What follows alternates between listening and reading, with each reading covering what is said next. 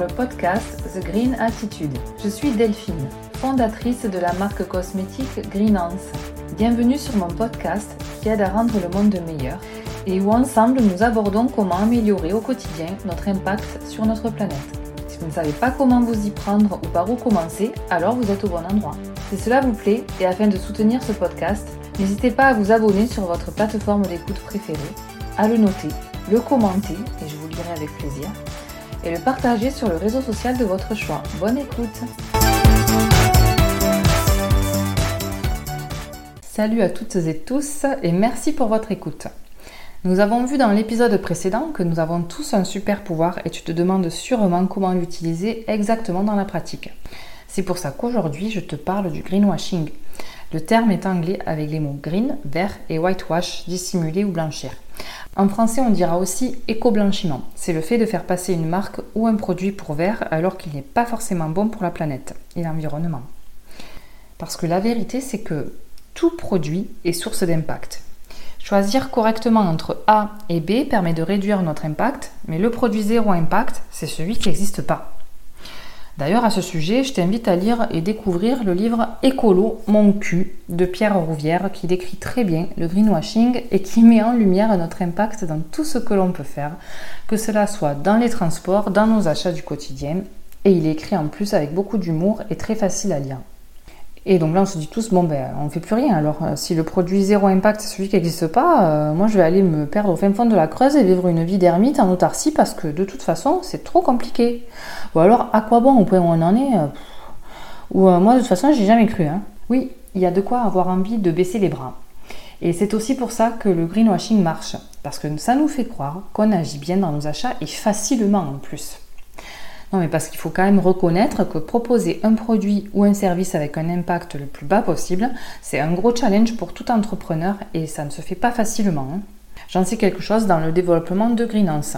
C'est des prises de tête pour trouver l'emballage le moins polluant. Je voulais du zéro déchet, mais je suis obligée de noter la liste Enki et donc obligée d'avoir un petit emballage. Je veux que les ingrédients soient d'origine France, de préférence. Les temps de production et de fabrication sont plus longs. Et comme chacun sait, le temps c'est de l'argent. On est en plus dans une société où tout va vite. Donc pour répondre à une demande croissante des consommatrices et consommateurs qui souhaitent de plus en plus faire un geste pour l'environnement, certaines entreprises et même des grands groupes vont faire des raccourcis et aller vers du simple et rapide et pas se prendre la tête avec un produit éco-conçu, c'est-à-dire qui est fabriqué de manière durable et qui respecte le plus possible la nature. Le greenwashing est partout, dans tous les secteurs d'activité, et il y a à mon sens différentes catégories. Si je prends l'exemple de la cosmétique, voilà ce qu'on peut y trouver. Quand on voit les mots naturel, végétal, bio, ce sont des effets marketing qui orientent notre imaginaire mais qui ne garantissent en rien une formule naturelle des couleurs et un logo qui rappellent la nature, le vert, les plantes. On a bien évidemment le droit d'utiliser le logo et les couleurs que l'on souhaite, mais le vert et les plantes ont une connotation dite naturelle dans notre imaginaire, et certaines marques peuvent en jouer. On voit aussi apparaître la clean beauty, où on met en avant une formule dite propre, respectueuse de la beauté de la consommatrice stratégie marketing trompeuse qui peut induire la consommatrice en erreur avec notamment un packaging épuré. Il faut prendre du recul et voir le produit dans son ensemble, avoir une vue globale car une formule dite propre avec des ingrédients douteux, un procédé de fabrication polluant et du suremballage, finalement, c'est pas si propre que ça. L'habit ne fait pas le moine. Et c'est pas parce qu'une marque propose un emballage en carton ou papier craft que ça signifie que la marque s'engage complètement dans une démarche respectueuse de l'environnement. La seule chose qui garantisse que le produit est fabriqué sainement et avec des procédés de fabrication le plus respectueux possible de la nature, ce sont les labels. Je vous en parle rapidement ici. Donc, un, EcoCert Cosmos.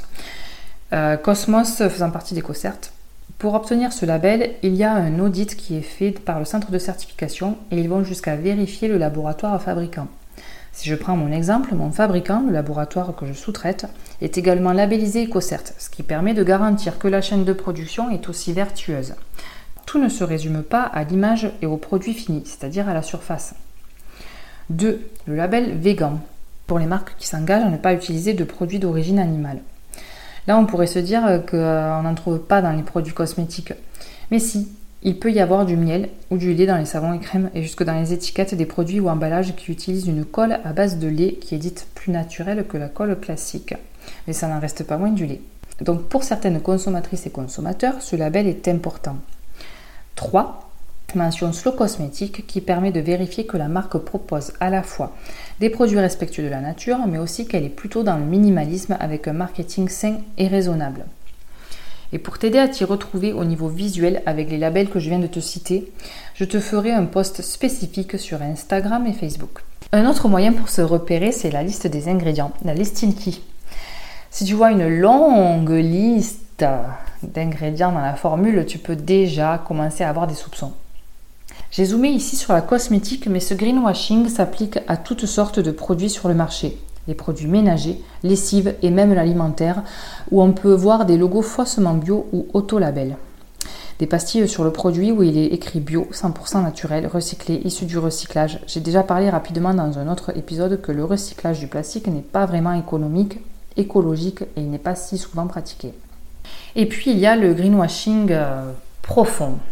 C'est par exemple une marque de soda qui finance le nettoyage du plastique des océans en surface et non pas en profondeur et en oubliant le microplastique au passage, alors que le groupe en lui-même vend un milliard de bouteilles en plastique par jour et ne solutionne pas sa problématique d'emballage. Évidemment, à juste titre, on va penser que c'est bien qu'il nettoie, que c'est une belle initiative. C'est un peu comme quand on a été aux toilettes et qu'on essuie ses belles fesses. Donc ok, au final, on a les fesses propres, mais il n'empêche que le colis ou la commission est là et va être envoyé dans la nature. Il y a aussi le superbe argument d'un produit acheté, un arbre planté. C'est un coût financier, donc c'est logiquement de grandes sociétés qui sont en capacité de le faire.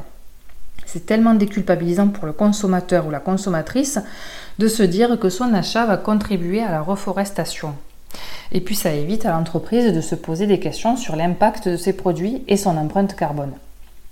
Et puis ça se replante où et comment? Bien souvent, ce sont des arbres en monoculture qui sont replantés, c'est-à-dire une espèce unique, alors qu'une forêt est par essence même faite de diversité. On reboise aussi sur des terres qui vont servir à réutiliser le bois et donc on n'a aucun effet sur le CO2 vraiment, car d'après certains spécialistes, pour que cela soit efficace, un arbre doit rester en place au moins 100 ans. Pour finir, c'est le greenwashing de type surfeur. Je surfe sur la vague. c'est le genre, euh, bon allez, moi je vous propose ma marque bio respectueuse de l'environnement alors que je fais déjà des produits depuis des décennies dans le non bio, suremballé et polluant, mais je me lance dans du bio, dans du végétal. Ça se voit en cosmétique, en alimentaire, dans les marques de supermarché, et ça serait complètement positif si c'était transitoire et que la marque qui est du côté obscur de la force devienne un Jedi émérite et donc qu'elle passe complètement au label bio ou, au végétal en alimentation. Et vraisemblablement, c'est rarement le cas. En tout cas, pour le moment, ça n'est pas encore arrivé, mais ça arrivera peut-être. Qui sait? Donc pour conclure, je dirais que le greenwashing, c'est quand même un sujet délicat et pas toujours simple. Il y a des entreprises qui vont abuser le consommateur et d'autres qui vont réellement vouloir bien faire. Pour s'y retrouver, il y a bien évidemment les labels. Et là, attention aussi, car il y a des marques qui labellisent un seul produit de leur marque et pas le reste. Là aussi, cela peut être trompeur. Donc il y a les labels pour s'y retrouver, mais tu peux aussi vérifier et te renseigner sur l'engagement réel de l'entreprise pour l'environnement. Évidemment, l'idéal c'est de changer petit à petit ses habitudes, aller vers des produits solides, en vrac, des emballages compostables, vérifier l'origine de ce qu'on achète et son procédé de fabrication. J'avoue qu'au début c'est du sport, car moins c'est clair et mieux c'est pour certaines entreprises. J'avoue aussi que je me fais encore avoir, mais au moins j'ai les infos et je consomme de manière plus éclairée. Et c'est ce que j'essaie de te transmettre ici. Pour t'aider et au fur et à mesure que moi-même j'avance dans cette démarche et prise de conscience de ma consommation, je vais te partager des vidéos sur mes comptes Instagram, TikTok et Facebook où je te montre ce que je fais, les produits que j'utilise et mon organisation. Et tu pourras aussi partager tes astuces si tu le souhaites. Je te donnerai mes liens en description. Allez, pas de prise de tête et bonne journée. Ciao ciao